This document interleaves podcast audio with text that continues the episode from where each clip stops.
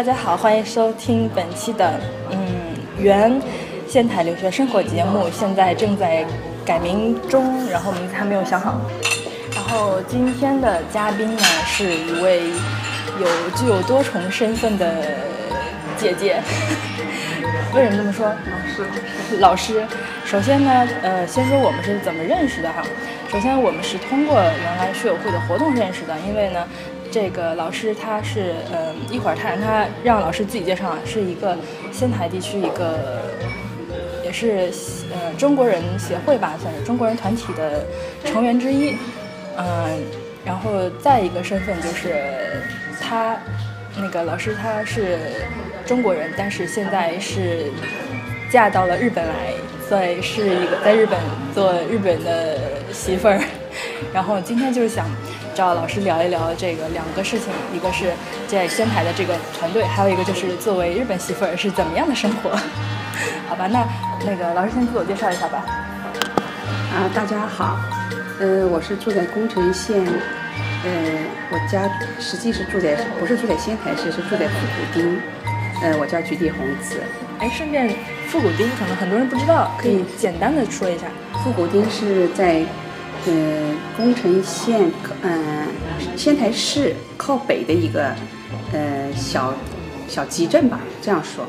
但是今年二月二零一六年的十月十日就正正式成为复古市，所以我一现在一直都是町名，将来就会成为，就今年十月十日以后就会成为市名，复古市名。町和市都是日本的地地区的一个单位，对，市市是比町要大，町就是相当于中国的一个农村的一个集镇那种乡区、乡镇、乡镇所。哎，那这么说的话，比如说我住在仙台市的哪个青叶区，然后千代田千代田町嘛，那个町跟你们这个町又不是一个概念吧？完全不是一个概念。呃，你那边是仙台市的一个那个地区的那个名字，我们这边这个叫复古町，那就整个就是属于一个行，嗯，叫什么？比如说中国的一个乡村政府。属于这样的一个，就完全不是一个概念，丁和丁的意思不一样。嗯，好，继续自我介绍吧。嗯，可能很多做学友会的人，可能应该都知道我。嗯，其实我是刚才，嗯，沈悠然说的那个做中国，嗯，做中国这个叫嗯学会的，我还是做的最迟。我其实最早的时候，我是进的日本的那个，呃，工程县日中友好协会。然后在他们里边有个比较活跃的，就是复古丁日中友好协会，把这些人都集在一起，年纪轻一点的人在一起，就叫青年委员会。嗯，同州会我是后来才，同州会我也是在加入才也就两三三四年。啊，所以所以您是同时有加入两个是吧？现在是同属两个团队团体？不是，就中国中国团体就一个团体。从东中国我就加入一个同舟会，我没有加入那个。那青年委员会呢？青年委员会是属于跟宫城县日中友好协会，属于那富古町日中友好协会，都属于宫城县日中友好协会的下属单位，都属于那种怎么讲一个同一个组织。啊，那那所以那就是，哎，那可是工程现实中有些是一个呗，那同城会又是另一个呗。对对对，那就是同州会是中国人的中国人的团体，工程现实中友好协会是日本人的团体。嗯。嗯，我做工程现实中友好协会已经做了很多年了。嗯。同舟会是最近几年才做的，因为大家把中国人团结起来，嗯，成立一个同舟会。这样。那要不然就顺便介绍一下这个青年委员会。和同舟会吧，青年委员会是属于宫城县日中友好协会下边的一个，属于各个宫，只要是宫城县内日中友好协会里面，属于五十岁以下的人，都属于青年委员会自动算进来的成员。然后因为青年委员会有体力有能力，就可以办一些和东北大学的学友学友会的。一些人在一起的日中友好协会活动，但是工程日中工程县日中友好协会，因为他们年纪都很大了，办不了什么事情，就是我们在下面就是帮他们辅助一下。但是这个工程县日中友好协会他们是有历史的，是有很多年历史，我也。我也不是很清楚，嗯，是这样的一个会。同州会是属于几年前，大概快要成立五年了吧？是大地震以后，中国人自发组织起来的一个，把中国人团结在一起的一个叫同州会，是属于在宫城县内居住的华侨华人团体。嗯。哎，可那就感印象中同州会都是女的。印象中对，是女的能够有时间、有精力出来，男的都是为了为了自己的家就是去工作啊，没有时间，主要是女的有时间，是这样的。哎，所以同城会应该有很多像您这样就是嫁给日本人的中国媳妇儿吧？很多很多，应该我们现在认识的有很多人，嗯，反而是因为我们是在这边居住的嘛，反而是老公是日本人的很多，老公是中国人的很少，是这样子的。那一会儿可以详细的聊一聊这个，好的好的对对特别感兴趣。那还是想说，就是嗯，我觉得菊菊老师特别令人尊敬哈，因为就是菊菊老师自己有有孩子，两个孩子，然后还有工作，但是平时呢，就是反正每次一见面，老师每次一见面，菊菊老师就说。咱这下个活动要怎么怎么样啊？咱明年一定要什么什么样啊？特别的热心和那个精力澎湃的那个。今天我也是那个老师说那个我要去东京了，然后老师请我吃豪华大餐，然后特别开心。我觉得我就是算是告一个段落了吧，马上毕业了，去东京工作了。但是呢，老师就是这么多年来一直就是持之以恒的做这一件事儿，就觉得，就老师您是是什么支持您？就是又贴时间，又贴钱，又又贴各种的做这些事儿，为什么呢？因为嗯、我是怎么说？一开始做这个活动的时候，其实是和日本人在一起做这个活动。嗯。这个日本人大家可能也都知道，叫横山的这个人叫横山马桑，啊他也非常他非常热心做这个事事情，他非常热心做这个事情以后，好像有点就觉得他他都是那么热心做这个事情，我要是不做，有点不好意思那种。嗯。就是嗯、呃因为是这样的情况做，然后做了以后吧，我在做这个事情当时吧，我其实也在里面感觉到了快乐。如果要是不快乐的话，我也不会嗯、坚持这么长时间。每年都接触新的留学生，接触接触那个就是很好的、很优秀的留学生，我自己也很快乐。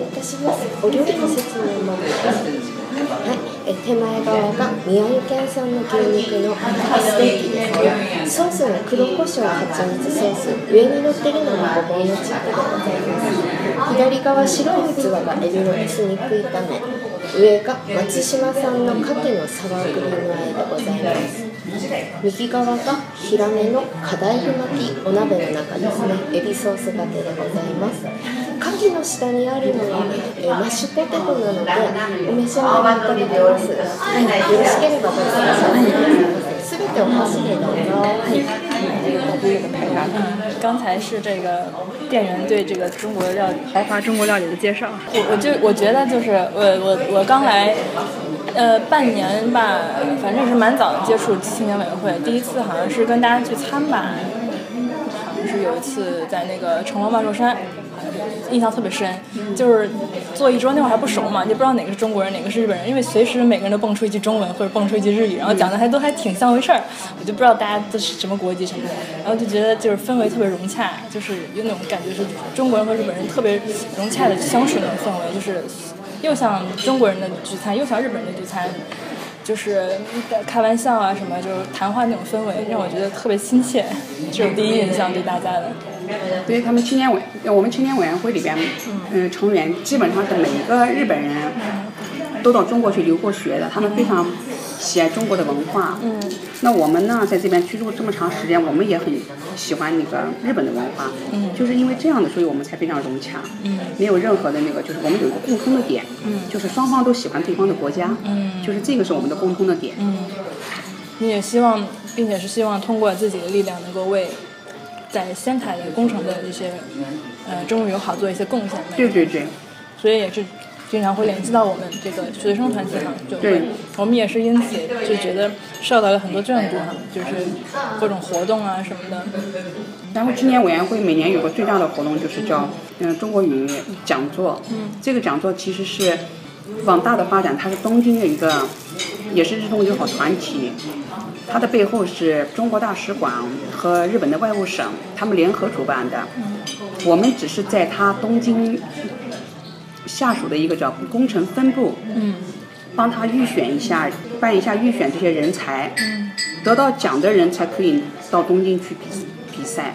这个活动我们已经大概有将近到了今年，可能将近应该是第十年了。嗯这个活动是非常好，这个活动也是得到每年那个得到嗯学友会的大力帮助，我们才就是可以顺利的进行，因为需要当天需要很多劳力，在这个之前也需要很多就是做很多工作，嗯所以这这方面也就是嗯培养就是青年委员会和学友会的这个感情交流和做事情大家在一起做事情就是获得的友谊吧。那聊的好官方啊。那边确实是官方，确实是很官方。好吧，咱先把官方的话说完，咱开始聊私事。嗯，对于就是下面要来留学的留学生们，有什么建议或者是想说的吗？因因为菊老师经常办这个，经常跟留学生联络嘛，可能也是有很多快乐的事儿，可能也有一些就比较困难的事儿。有没有想对接下来或者现在在东北大学或者现在留学的这些中国留学生们有什么想说的吗？留学生有个，呃，就中对于中国的留学生来说的话，我们有一个就是最大的愿望，就是希望大家，比如说每一次活动的时候，都能够，因为我们做这些活动的之前，我们费了本很多的心血，去联系去做这些事情，希望只要是报名的人能够坚持都能到，嗯、不要随随便便的报名，也不要随随便便的缺席，这是一个很重要的一个事情。还好，就通过从以前的冯雷开始。从冯雷学友会长开始，他就这些事情做得很好，嗯，每一次不会让我们，就是因为我们以前做过的活动做好以后没有来人，我们东西又买了，最后没办法，大家就自己分掉了，有过这样的事情的。后来就通过红雷开始，就做的慢慢就做的好起来了。嗯，做的最好的，给我个人感觉是沈悠然，每一次去通知他，立刻就能，嗯、给我报上来，而且吧，基本上是，嗯，每一样事情都做得很好，所以我也是为了感谢，请你吃大餐。感谢。嗯，确实是啊，就是，嗯，参加活动和组织活动是完全不一样的体验。嗯，只要组织过一次活动，不管是大小活动，真的这所费的这个力气、精力，就是无法用怎么无法形容。但是，就是这么辛苦的做活动，而且是为了招待你的话，但是报名又不来的话，就是首先是最起码的一个尊重的问题，嗯其次就是就非常的辜负大家的这一片心意吧。我觉得，就是每次如果有这种事儿，我就觉得作为组织的一个组织人员之一，就觉得就不知道该说什么好，嗯对，也挺难受的。也希望大家，嗯，也是是像刚刚菊老师说的，慎重的报名，然后并且能够珍惜这样的这些机会吧，因为带有感恩之心，每次参加活动，不管什么活动。能够有这样的心态，我们就觉得很开心，就没有没有白做。好吧，那那就进入我最想聊的话题。嗯，老师是怎么嫁给？为什么嫁给日本人？跟我老公认识也是通过朋友介绍认识，嗯也不是说奔着非要嫁给日本人才嫁给他，嗯是正好有这么一个段缘分。然后呢，嗯，怎么说？我们双方都很珍惜这份缘分，嗯我老公也很珍惜，我也很珍惜，就是因为这种缘分我们走到一块儿。但是毕竟是两个国家的人在一块相处，是肯定有，嗯，怎么讲磨合。嗯我老公在这点磨合上面吧，他还是做了很大的让步，嗯基本上什么事儿都顺着我 来，所以这点还是觉得嗯 嫁给他还是嫁对了。嗯，看来不是嫁给什么人，而嫁给什么样的老公。对对对，不是说因为他是日本人我嫁给他，不是这个意思。嗯，这样的我们就是，嗯、怎么讲，就是在国际婚姻里边，像这样的人也有，我认识的也有很多夫妻，就是国际婚姻过得很好的。嗯。但是也有过得不好的，我听说过的，嗯。就是没有通过自己真实的相处，嗯。是不是合适，所以他们过得不好的这样的人我也知道。嗯。所以我是，如果说我要是跟大家，嗯，想说的就是说，这个人确确实实是你想找的，你愿意找的，嗯，才能去找。要是为了某一个，就是说也有这样的情况，为了愿意到日本来呀、或者是也不问清情况就来，这样的人也有。嗯嗯，所以我自己觉得还是自己没没找错，没很幸福。嗯，觉得自己还是挺好。哎，那那个怎么认识的呀？通过朋友介绍的，那那是在中国人。我已经在中国了啊，我已经在日本了，啊，就是等于您是先来这儿就我已经在就在工作了。啊？对对对这样子，嗯，就在这儿认识的。对对对。那交往当初有没有一些来自父母或者是阻碍之类的？双方要结合的时候，家里面肯定双方都会都会反对，我父母也会反对，特别是？特别是我爸爸，以前，我父亲是以前参加过皖南战役的一个老革命，老共产党员，结果女儿，他是非常反对，他是非常反对自己的小孩跟那个敌战国 在一块儿的，但是那他们家人呢，我老公他们家人呢，就是从来没有接触过外国人，从来没有接触过外国人的一个人，突然蒙不丁的来一个国外的媳妇，这简直是不能忍受那种情况。那双方压力都很大。嗯，但是呢，我们双方都是觉得，嗯，就是愿意和对方在一块儿。嗯，也也也不问你们同意不同意，你们不同意我们自己也在一块儿，你们同意不同意关你们不 关你们的事儿，就是这样的一个情况。嗯，然后嗯后来在一起以后有了小孩以后，双方父母都都看好，包括我父亲，以前对日本非常反感的一个人，来到日本生活以后，跟我老公在一起以后，也慢慢对日本改变了改改变了那个现状。啊，等于改变的就是那个习惯，而且我们我老公他们家里边人，包括他工作的地方，就是慢慢慢慢，也就是觉得，哎，都挺好。我我觉得我自己一个人的一个很小的力量，带动了很多身边很多人他们对中国的改观。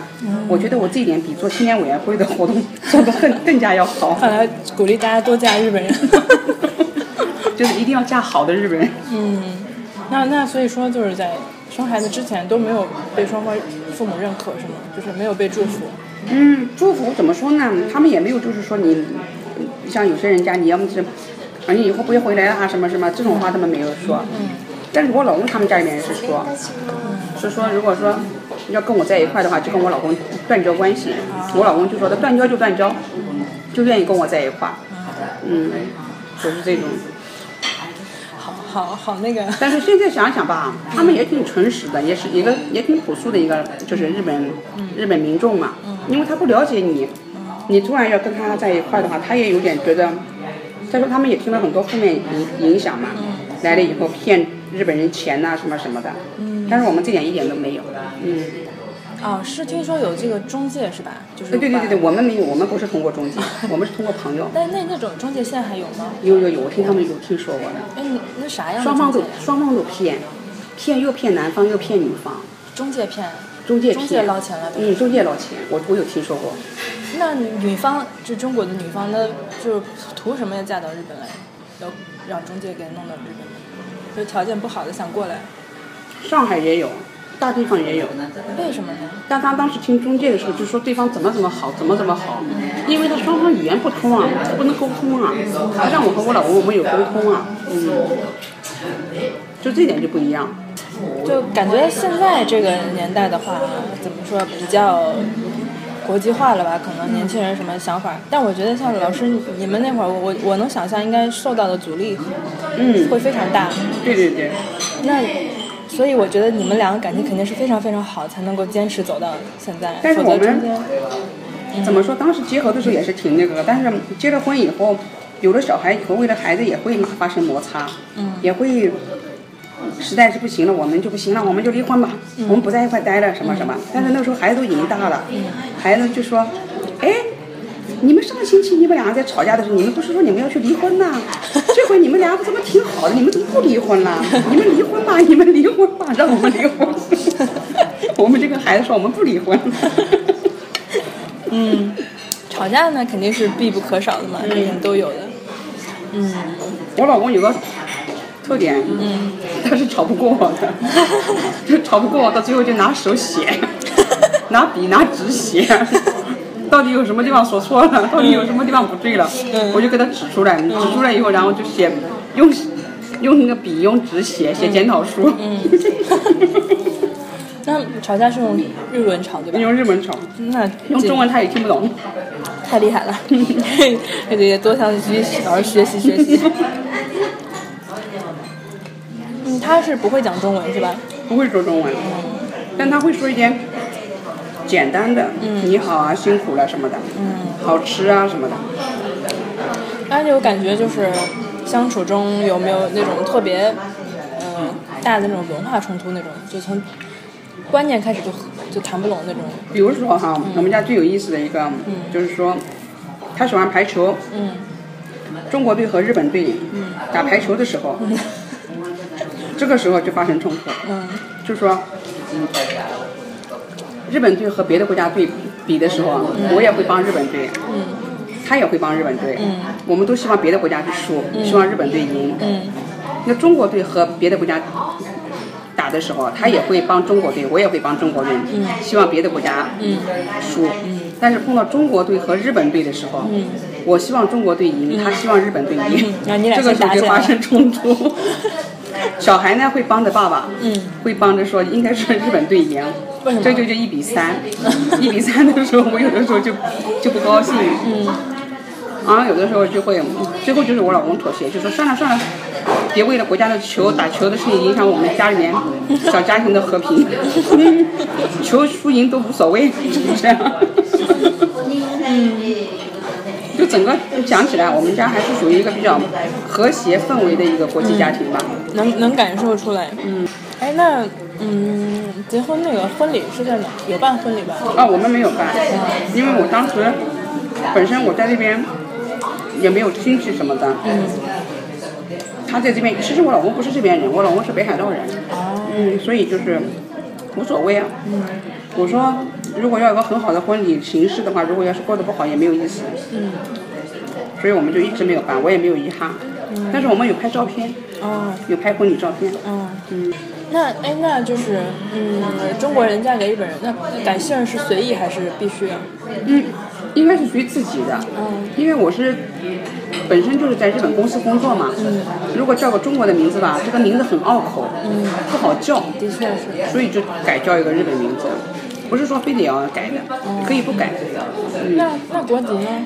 国籍我是自己自动加入日本国籍。不过我觉得加入日本国籍，因为两个小孩都是日本国籍嘛，我心里想孩子都是日本国籍，我一个人弄个中国国籍也不太方便嘛。嗯就是比如说去第三国家去旅游的时候也不方便嘛，对吧？嗯，也没有没有任何影响。那呃，孩子两个孩子哈，一男一女。嗯，嗯，他们就是，你觉得他们是骨子里是日本人还是？他们骨子里面肯定是日本人，因为他们从小受的那文化是嗯日本文化。嗯所以我觉得，我觉得这点怎么讲？因为包括我从小在中国生、中国长大的话，我即使是到了多少岁以后，我也是觉得我是中国人。嗯。哪怕就是加入日本国籍，我也是觉得我是中国人。所以我的小孩，我是觉得他在这边生、这边长的话，他的思维方式是日本人，我觉得完全很正常。我也没有必要去改他们、改正他们，因为这毕竟是他的母国。如果说我要非要搬他是你是日本小孩啊，是中国小孩的话，也没有必要。但是孩子会跟别人说说我的妈妈是中国人，他们会介绍的。那他们介绍的时候是什么样的一种心心情？小孩还好，他那个学校都是比较就是说有属于国际化嗯属于比较国际化啊，你妈妈是中国人啊什么什么，还比较好，还比较嗯蛮蛮好的。啊，这也算是个 half 了。嗯，对他们自己会说自己是那个哈。我女儿上次嗯在他们学校发表一个那个中文讲座，说他的理想是想当一名中国人。后来我我就跟他解释，我说你你的理想应该就是做一个中日友好的使者。嗯，他说我就是要当一个中国人。他怎么写的？他就写，他说我的爸爸是日本人，我的妈妈是中国人，我是个混血儿。嗯然后呢，小的时候呢，去外婆家，听到那些亲戚什么就说中国话，我我听不懂，嗯。我就感到很很烦恼，因为跟他们没有感情交流。回来以后，他的身边都是因为我们我老公是日是北海道人，家里面没有亲戚在这边嘛，嗯。就同学朋友之间单门都有亲戚嘛哈，嗯。他们没有亲戚，他们的亲戚就是在中国嘛，嗯。所以就想一直跟亲戚们就用中国话交流，嗯。所以慢慢就学中文。现在中文就是能听懂一点点了，就是很开心。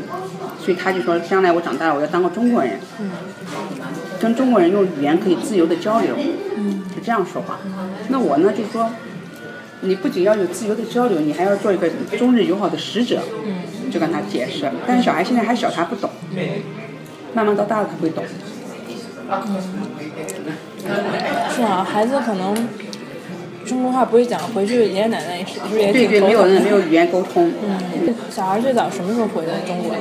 最早最小的时候，我们家那个小孩啊，就是我老大是在中国是待到从一岁待到三岁，待了两年。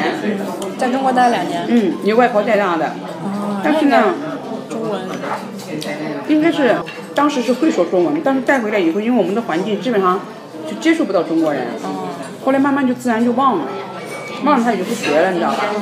其实小的时候小孩生下来就几个月就带回中国了。哎，但是就是这两年学中文以后，会了以后他不会有那种不会发 r 的音这种现象了？有吗？小的时候呢，就是很小的时候我就在在在家教他那个知知是这个拼音字母的发音，嗯所以他们的发音比一般日本人的小孩，纯日本人小孩家庭发的要好。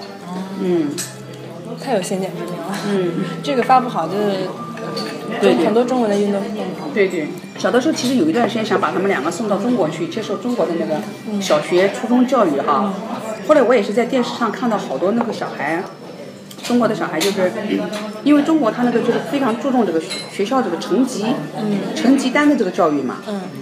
后来就是好像，慢慢我就觉得，如果说只抓成绩啊，应该不行嘛，对吧？我就觉得应该小孩应该培养小孩的兴趣，所以我就这一步我就没有走，我就还是让小孩在这边，因为这边日本的小孩学校学习的时候，他们没有作业，就让你玩儿，小学吗？嗯，小学没有作业，就在学校，还有兴趣班，他们每个班有兴趣班。现在我等到轮到现在这一步以后，到到了这到了现在以后再回想以后，我的做法是对的，因为现在很多中国教育部他们派中国老师到这边来参观，发现日本小孩他们有一个就是他们现在在学校食堂吃饭嘛，一到吃饭时间大家就互相帮忙，有这个集体主义精神，这一点中国小孩没有，所以现在想想还是应该是对的吧。不过个人个人的想法，我我我自己个人觉得我是对的，嗯。那以后也没有想过要送回去上学什么的吧？以后就是男孩他不一定，女孩就将来他到中国去留学。那会不会担心，就是他小学这几年没有跟上国内的这些教育之类的，有一些知识的空缺什么的？因为没有，因为他是按照日本人去中国的话，我觉得他作为一个外国人到中国去的话，我觉得应该没有必要去跟中国人去竞争，因为他我我们不是去跟中国去竞争，我们是去中国去留学，学完以后回来将来还会回来的，是这样的，嗯，当然不一定，将来他如果愿意在中国发展的话，在中国也可以发展，嗯，没有觉得就是说他要欠缺什么哪个没有，因为他欠缺的那一部分，他在日语日语这方面他已经补回来了，日本这方面他已经补回来了。那对以后您自己的女儿或儿子的这个婚姻对象有什么想法吗？或者是还是随意？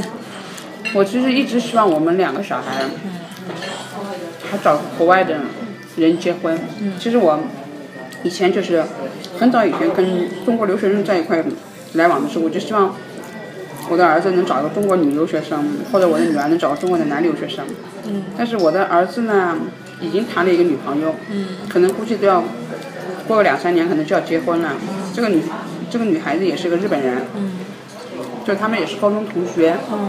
上了大学以后一直在一起来往，就一直嗯在一起交往，所以这这个也就算了，就是一直现在跟女儿就在说，你找个中国留学生吧，找个中国留学生吧，女儿到现在还没有，为什么呢？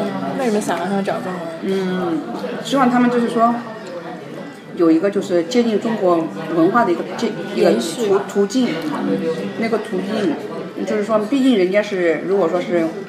就是中国的话，他就是比较就是怎么讲，有个亲近感。你虽然现在是学日中文，但是你找个日日本人的话，慢慢慢慢又疏远了一个中国中国的文化，对吧？是希望这样，但是婚姻关系我也不能包办，我的婚姻家里面都包办不了，我更不能包办孩子的婚姻了。那到这儿来，会不会有时候觉得总陪不了父母什么的，有点？嗯，刚刚年轻人年轻的时候还有这个感觉，自己有了家庭有了小孩以后就没有这个感觉了。自己年轻的时候吧，没有孩子的时候就有这个感觉，哎呀，不能和父母在一起，多傻逼，多孤单哈，什么的哈。自己成家以后有了小孩以后，这个精力就没有放在父母这边了。但是经常会打电话联系的，嗯，因为中国那边也有也有兄弟他们在一起，嗯，这就是。不是说两个老人，光是两个老人。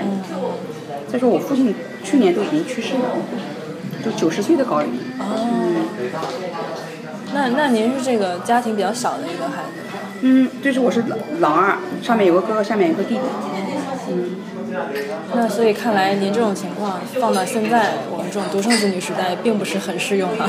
嗯，对，但是独生子女有个好处，独生子女就是父母七十岁的时候，独生子女父母可以来到这个日本，可以来到日本，在这边长期定居。有一个日本有个政策，嗯，那在在日本的这个子女需要有什么样的条件？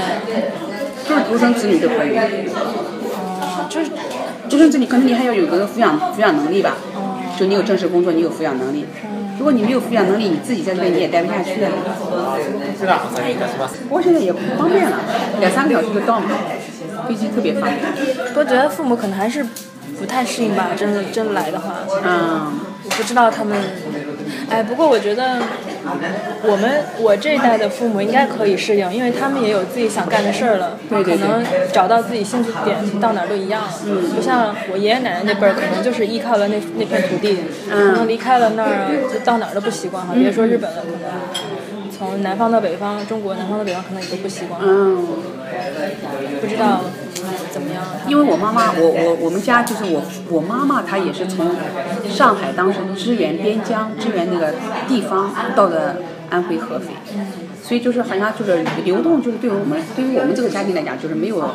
其实我老公他们也是，我老公他们，他虽然说是他家里面是北海道人，其实他的根是在宫城县的，就是这样也是移动来回移动的，所以没有那种嗯。有的人可能讲祖辈都是在这个村子里面他不愿意出来的人，这种思想可能比较难。我们没有这种思想，我们在哪待着舒服，在哪在哪愿意待就在哪待，就这样。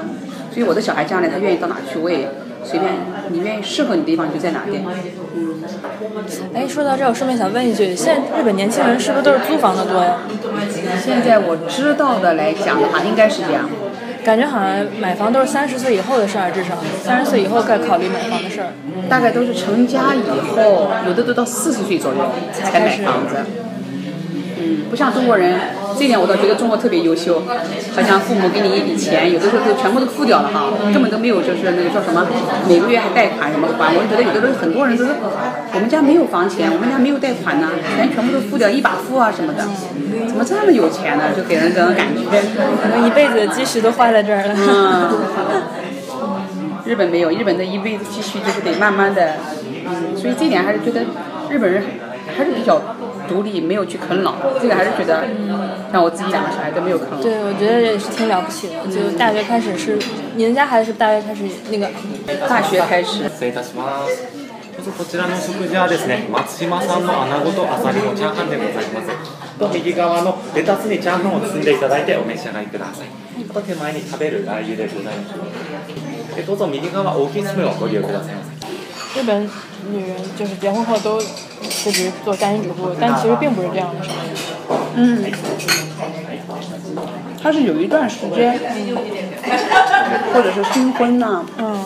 刚刚新婚呢，把工作辞掉以后，在家待一个一段时间以后，嗯再出来这样人也有，嗯或者呢，就是等到有小孩以后，等到孩子大一点以后再出来这样人也有。那中间不得隔了好几年？对，隔好几年这样人也有，就是各种各样的人都有，不是说人人都怎么样，根据每个人家庭不一样。嗯。嗯，感觉平时老能看见。就特年轻的妈妈，前面背一个，后面背一个，前面推一个，在那卖。他们两个正好也就是很多小孩，就像我们小孩同学，我们家是相差四岁哈，他们同学里面有相差两岁的很多的，那正好不就是刚刚这个还没还在还没刚刚学走路，那个不是已经生下来的吗？就这种情况。我觉得日本的妈妈也挺了不起的，嗯，自己带，对，自己带孩子。而且我们觉得有个特点吧，跟人聊起来的时候，我们觉得中在在在日本带孩子不累，为什么呢？嗯。他都是那个家家里面都是那个地下地板地啊，孩子在可以爬。哦。你中国不行，你中国那个水泥地大理大理石那个叫什么那个地板，尤其是小孩一摔跤能把头给摔破。他这边都是那个地板地或者是那个榻榻米那个房间。尤其是南方，像我们那儿没暖气嘛，嗯，今天穿的都动都动不了，还长冻疮那种。嗯。还有吧，家里面，嗯，中国一定是家里面一定要有一个人抱着个孩子。嗯。一抱着孩子的话，你整天一个大人抱着个孩子就是离不开身哈。嗯。这边没有，这边就小孩，我们家小孩我就记得，他那个时候那个小的才一岁，有没有到我都不知道，我就给他看那个鼻调，他就自己会倒带，会顺带，因为他那个字他不会啊，他看不懂那个是顺带倒带，他看不懂啊，哎呀我哥里啊什么他不懂，但他知道看那个箭头啊，他自己会给他懂，捅进去又给他拿出来会懂。所以这小孩就是在家放养的呗，对，你就给他放养，我就是想两个小孩都是放养的，哦。就饿了喂点东西。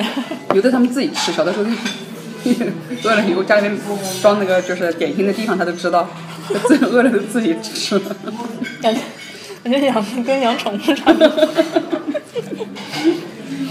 有一次来一个小孩，很有意思，一个日本朋友的小孩到我们家来，他两个正好饿了，就自己去拿个那个饭碗，自己去盛饭吃。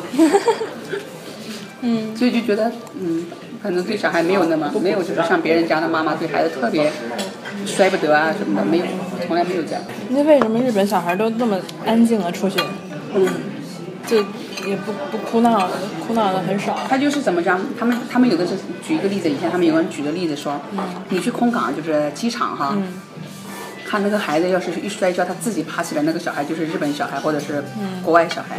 如果那个小孩一跌倒，他不爬起来在那哭的那小孩，那就是中国小孩。因为中国小孩一特别是独独生子女这一代，一摔一摔倒以后，马上是爸爸妈妈、爷爷奶奶都来抱，都来那个。这孩子其实是他摔倒的，你不管他，他自己他也爬起来了。但是你要去扶他的话，他就不爬了。嗯，我们都习惯了，我们因为小的时候我们也没有这么多精力去管他，所以他就自然就习惯了。他们不是呃有孩子或者结婚之后不是有妈妈托摸凯吗？嗯，那妈妈托摸凯应该你周围都是日本人的日本人吧？我妈妈偷摸看我没有加入，因为我在公司一直上班。我在有孩子之前我就一直上班，有了孩子以后，我是请了一年的那个就是，呃，育儿产假在家里边。那个时候也没有跟他们妈妈托摸干，嗯，因为他们妈妈托摸干吧，可能是在家里面就是主妇们领着孩子。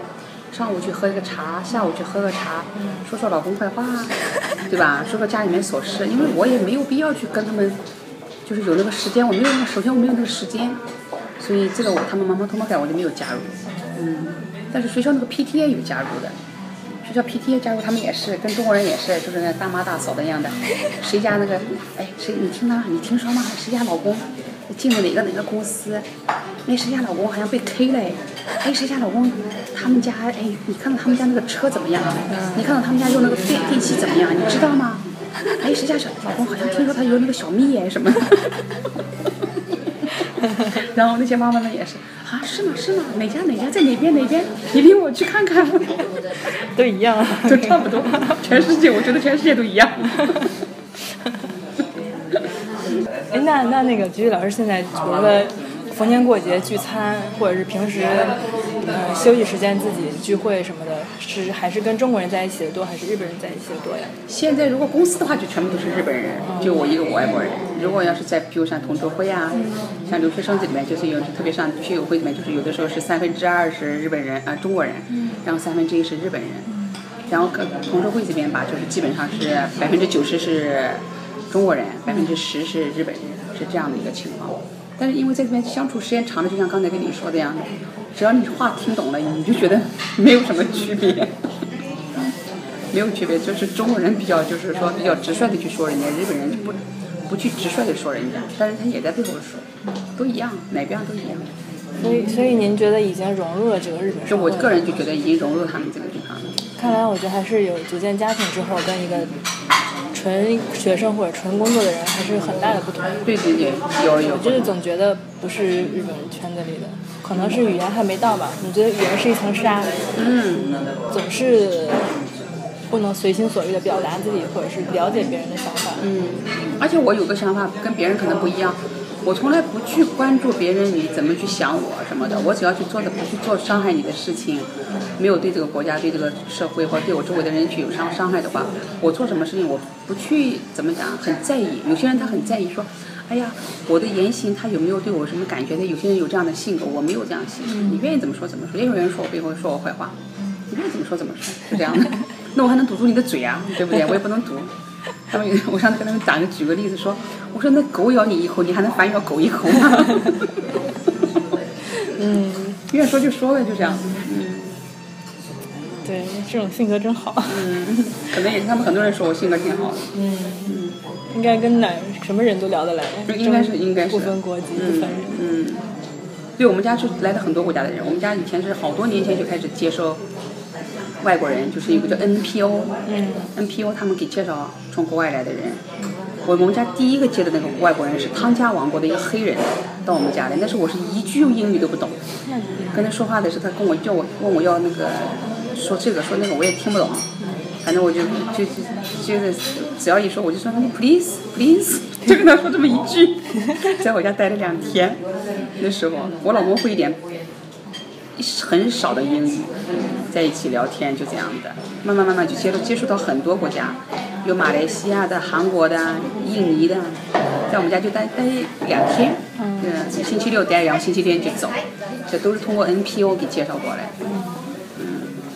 这次这个法国小孩是最长时间最长，但是话也就慢慢慢慢说说了以后也就都一样，哪儿哪个国家人都一样。嗯，那他们这个东西就是那个，他们这个跟妈妈。然后有的时候，日本人就特别那个动作哈。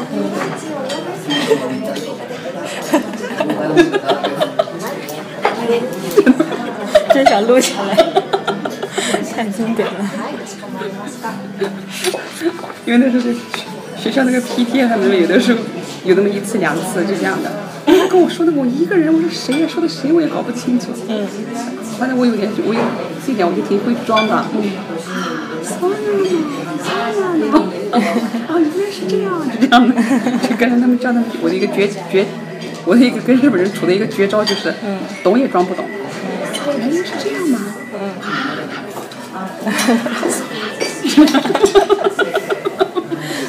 是得这样。这个好多人，下次你去公司也是这样，他们一跟你说什么，你你知道你也装，这装的好像就已经听了十遍八百 八遍了都，啊，我第一次听说。嗯，这进公司也是一个人际关系的一个诀窍，谁都不得罪，没有必要去得罪人。嗯，估计吧。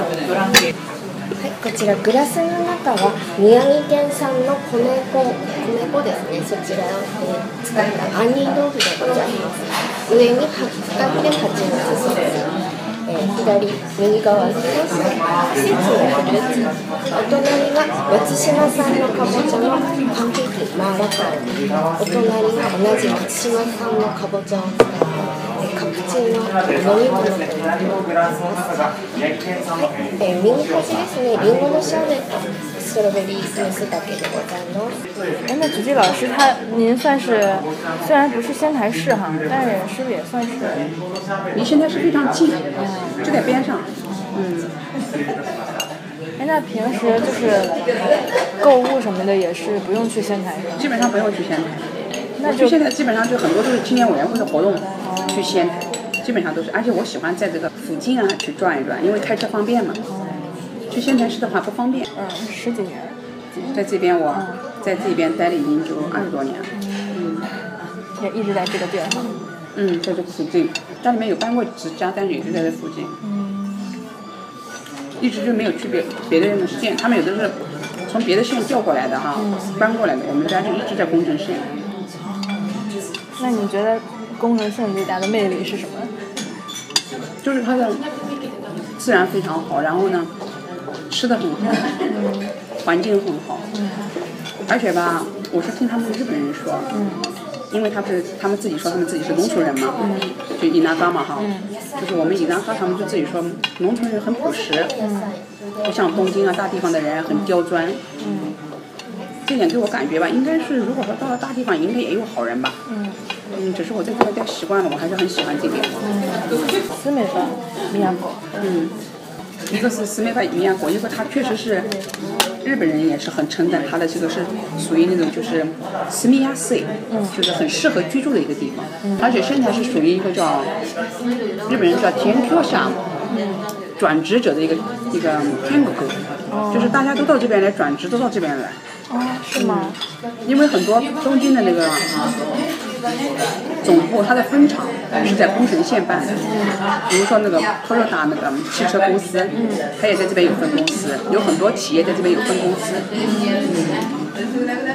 所以呢，从总部总部这边要往这边派人，然后从这边也要往总部那边派去学习，嗯，而且日本就是每年它是一定要有这个转职，就是天交，就是天修就是那个叫什么，就是移动，嗯移动它是一定要移动的，嗯。那顺便提一句，在之前那个地震的时候，嗯，你们家没事吧？我们家也地震了，但是没有就是说震的坏的不能住了，我们家也受伤了。后来就是不是我们有加入那地震保险嘛？嗯地震保险钱全都赔了以后，把房子又重新就是给翻新了。翻嗯，全部补补好以后，全部就是因为它补了以后全都是跟你新的一样，不会让你看的就是说哎呀这边有不好的，那边有不好的，没有，这边全都弄了做的每一项工作的非常仔细，非常好。用保险补的。嗯，全全部用保险补的。就觉得我们家来说还是没有受到很大的伤害。嗯周围有没有那个很严重的呀？因为我们住的那个地方它是属于住宅区嘛，所以本身就是很抗震的。嗯。当时我们买房子是就是别的我没有要求，就是一定要抗震。嗯。这点是一定要要要跟我老公就一定要提这一点。嗯。所以还还不错。这次其实房子地震的时候也是叫什么？沿海这边那个就是那个津波，那个他们的受害者比较多。像我们这个住在住宅区的，基本上因房屋倒塌呀、都没有。嗯，你们这个房是买了地然后再买盖的吗？还是？我们是买的就是人家已经盖好的，我们去买的。哦。嗯，正好看到，本来就想买，正好我老公在网上看到，嗯就去看，一看就看上了，嗯就买的。那你们买房是什么节点？是有了孩子以后吧？嗯，有的，已经有了孩子。那之前就是慢送嘛，住。一直我们都是住在那个，就是租的那种，就是叫高大点对，高大点。嗯，因为怎么说，它日本有个这个叫，怎么讲？我个人觉得还是比较公平的一个。嗯。你的收入要是高的话，你这个稍微廉价的那个房子你住不进去。我跟我老公，因为我们两个都是双双份工资，就是他也拿工资，我也拿工资，比人家一般老公一个人挣钱的要比他们要多一点。这样的就是去经营住宅啊，或者是那个就是比较就是廉价的，我们住不进去。嗯，那就是住不，既然住不进去的话，我们就干脆住一个一户一户住宅算了。嗯，还有还有驻车场。哎，这个一个月多少钱呀？当时租的时候是一个月六万五，现在我们买这个房子，我们现在就是靠那个窿哈，还那个窿，慢慢的还下去的，我们一个月才六万八。所以觉得还是买的合适。那果然还是因为工程便宜哈。对，还是这个地方便宜。那我们住的复古町更。我那小破房一个月七万多。我那楼上楼下还带院子。嗯，住还是住一户建好。嗯。有家庭。我还是喜欢住一户建。每个人的就是每个人的习惯。我有个朋友，他们就是说，呃，我就愿意住城市，农村有房子我都不住。有有这样的人，就是每个人的喜好。嗯。每个人的喜好你也不能去剥夺人家，对吧？也不能说让人家的完全按照你的意志来生活，这全都是每个人都是 各色各样的人。对。哎，那如果说，比如说我们有留学生正在跟日本男朋友谈恋爱的，你有什么建议吗？就是过来人的身份。如果说我个人感觉，如果说有的人跟日本人谈恋爱的情况下哈，千万不要迷失了自己，因为你要是迷失了自己的话，我估计。不管是和日本人谈恋爱，和中中国人谈恋爱，都是一样的。你要迷失了自己的话，将来，嗯，何况是两个国家，我我觉得，我觉得应该不会幸福吧。我个人是这么想，嗯。你不能说因为，你谈个中国男孩的话，嗯你有些事情你可以讲出来；谈个日本男孩，你就不可以讲出来。我觉得不应该哈。还有个。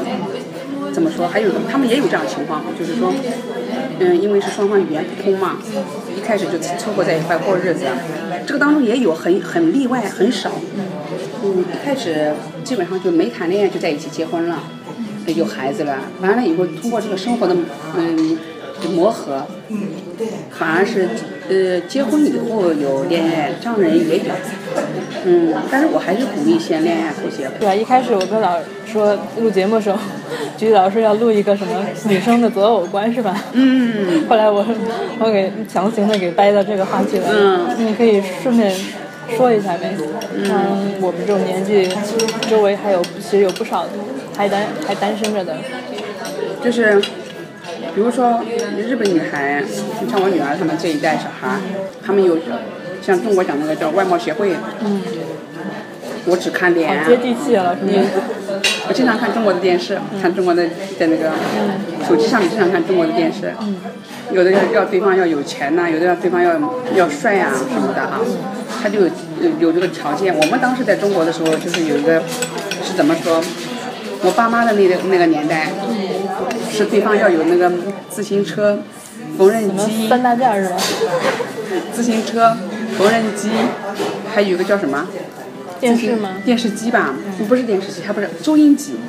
自行车、缝纫机、收音机，我爸妈那个年代，到了就是我们在上面一点点年代的时候，当时是要那个洗衣机、电视机，呃，录音机大概是，是这样的。是到了我们这一代的时候呢，当时是要，嗯，要摩托车吧，大概是，要摩托车要什么？嗯，而且对方要就是要人要长得帅，是是这样子的。然后嗯，再往下，再到我的下比我再小个十岁这那个年小十岁小十五岁的这一代的人的时候，他们当时好像是要有海外关系。嗯，我爸妈那个年年代的时候，还是要要求对方是共产党员。可老派了哈，所以每一代每一代不一样嘛，所以我就想像现在的现在的年轻女孩，中国的年轻女孩有什么想法？因为日本从来没有要求对方什么政治思想没有，但中国还有吧？看父母吧，我觉得年轻人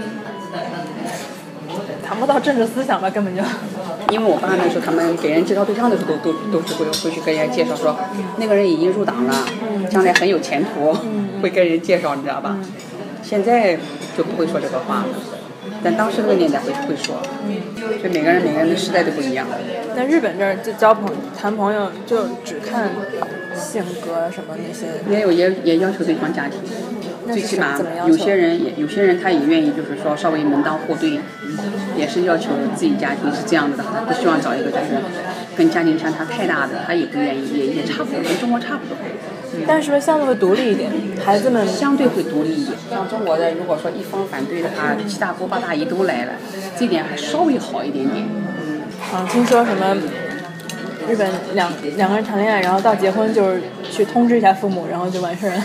嗯，去通知父母，有的时候也是办个婚礼啊。办婚礼，咱们现在年轻人都都实行那种叫什么小型婚礼，就是只是自己家人在一块儿的，不大办那种。日本这个收份子钱是不是跟国内很不一样啊？我估计好像是叫什么，嗯，这边的收份子钱应该是很少是吧？也收啊，收份子钱也收啊，南方。但是我不知道，因为我们自己没办过，我不知道是不是那个男方收男方，女方收房女方，我搞不清楚。哦，这方面我不知道。若是中国的话，全部都是男方家的也到女方家了吧？还是怎么收？我也不懂还是到小两，还是到都到小两口那边呢？不懂具体我也搞不清楚。哎，我像这样听说，就是日本收的很少，而且当时会返还一个礼物什么等值的礼物之类的。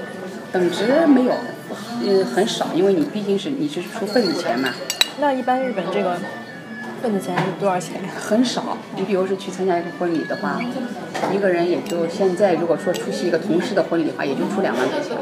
两万二五一根据他的工资，呃什么一一千块钱？嗯，根据他的工资比例来讲，应该算是。国内差不多感觉。呃，工资也是这样的嘛。比如说他们这边我们同事那边、同学那边，他们说一定要给个包括五千人民币，但是他的工资也才也才只有五千，你把你一个月工资包出去，日本是绝对不可以的，嗯，对吧？而且我觉得中国人比日本人大方，日本人你让他，我就这么一点工资，但是我吃你请你吃饭的话，想要要请到我两三倍的工资吧，请吃中国不可能，是不是啊？是吗？就是看重的排场不一样，日日中国人讲面子。讲面子，一定要面子。这边呢，就是说我我实惠嗯，我请你吃的，也就是我我自己能付得起的，我要付不起，我不会不会给你的，就是这样。哎，那你们谈恋爱那会儿都是 A A 吗？还是他请啊？我们谈恋爱的时候，我们谈恋爱的时候是，我跟我老公呢，就是稍微因为他是日本人嘛，我跟我老公一开始的时候是，我要是跟中国人谈恋爱的话，我是一定要叫他请哈。跟日本人谈恋爱的时候，一开始吧，就是跟他客气客气一番，客气一番吧。后来吧，我老公就觉得，怎么我不跟他那个，就是哎是那种好像有点不可思议那个感觉哈。那正好我呢有点就是这种，如果说和他哎制了，然后嗯怎么说？呃啊，就是不是不是，就是如果说不和他 AA 制，完了我又没有嫁给他的情况下，就觉得让他对，就觉得让他有一种就是觉得小看我们，所以而且我有工作，因为我是有收入的人，所以我后来就是一直就是跟他 AA 制。但是太影响中国人的名声了。嗯嗯，但是结了婚以后，那个钱经济大权全部都掌在我手上。吉吉老师笑得好开心。他 就跟别人说，我说我高兴给你花就给你花，不高兴给你花就不给你花。我们两个为了一千块钱打过一次仗，一千块钱，一千日元。他说的钱少，缺钱了。我说我上次给他给你的，你又要要啊？我就甩给他一千块钱，他就说他啊，你再给我甩给我一千块钱，我女儿都甩我的给五千甩给甩给我一千块钱，我不要了。他说的，把这一千块钱又甩回来了，又甩回来，我接的我正好，我说本来我就不想给你。后来我老公特后悔，把那个一千块钱甩还给我。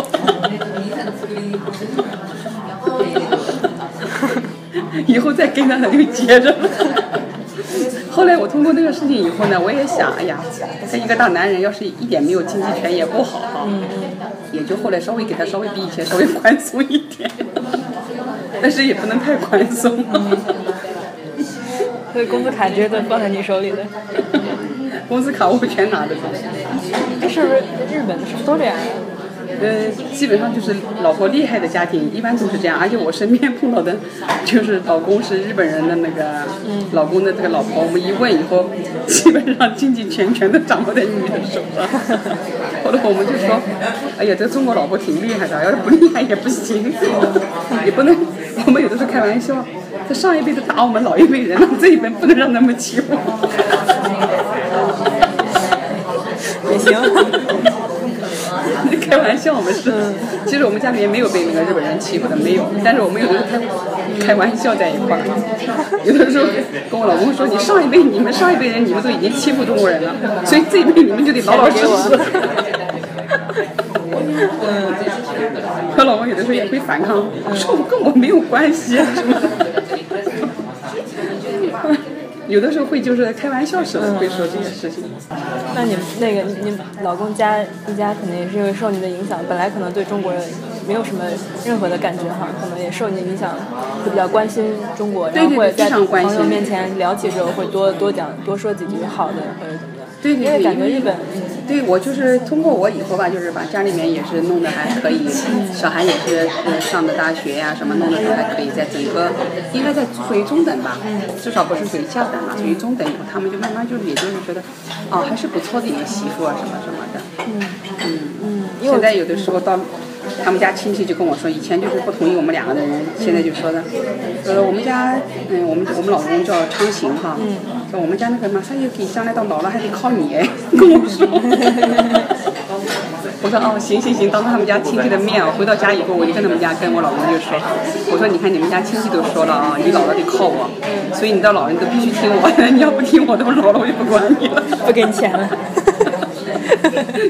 发工资了。我就不给你换尿布，我说，我说你都老了你开我吗，我说都老了你得开让我要给你开我，我说你拉屎拉尿我就不管你了。他比你大一点是吗？他比我大十三岁。后来我老公有的时候就说的，哎呀，你可千万别得给我换尿布啊。好可爱呀，就开玩笑。嗯。有时候真觉得就是做那么多活动啊，还真的不如说做一个媳妇儿，或者甚至另另外一种身份，任何一种身份，在这个社会之中，嗯，作为一个一个角色，生活之中带来的这种潜在的影响大。有时候觉得，嗯，因为怎么说，你如果说我也是在这种活动当中碰到很多人哈，人家那个怎么怎么过呀？如果是人家怎么样的，如果说我要是只在我这个家庭圈子里边的话，我老公肯定就是跟我两个。